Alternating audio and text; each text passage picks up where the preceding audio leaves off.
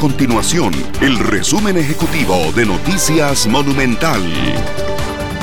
Hola, mi nombre es Fernanda Romero y estas son las informaciones más importantes del día en Noticias Monumental. Al 2 de octubre el país registra 1.001 casos nuevos de COVID-19, de los cuales 216 son por nexo epidemiológico y 785 por laboratorio, para un total de 77.829 casos confirmados.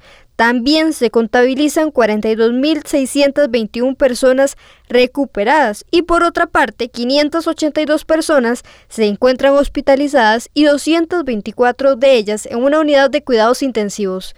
Para hoy se reportan 13 lamentables fallecimientos y en total se contabilizan 930 muertes relacionadas con COVID-19.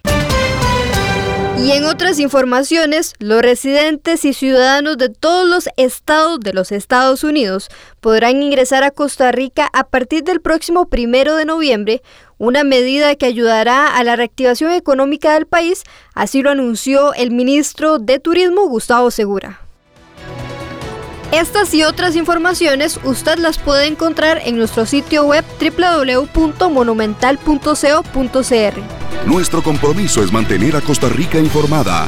Esto fue el resumen ejecutivo de Noticias Monumental.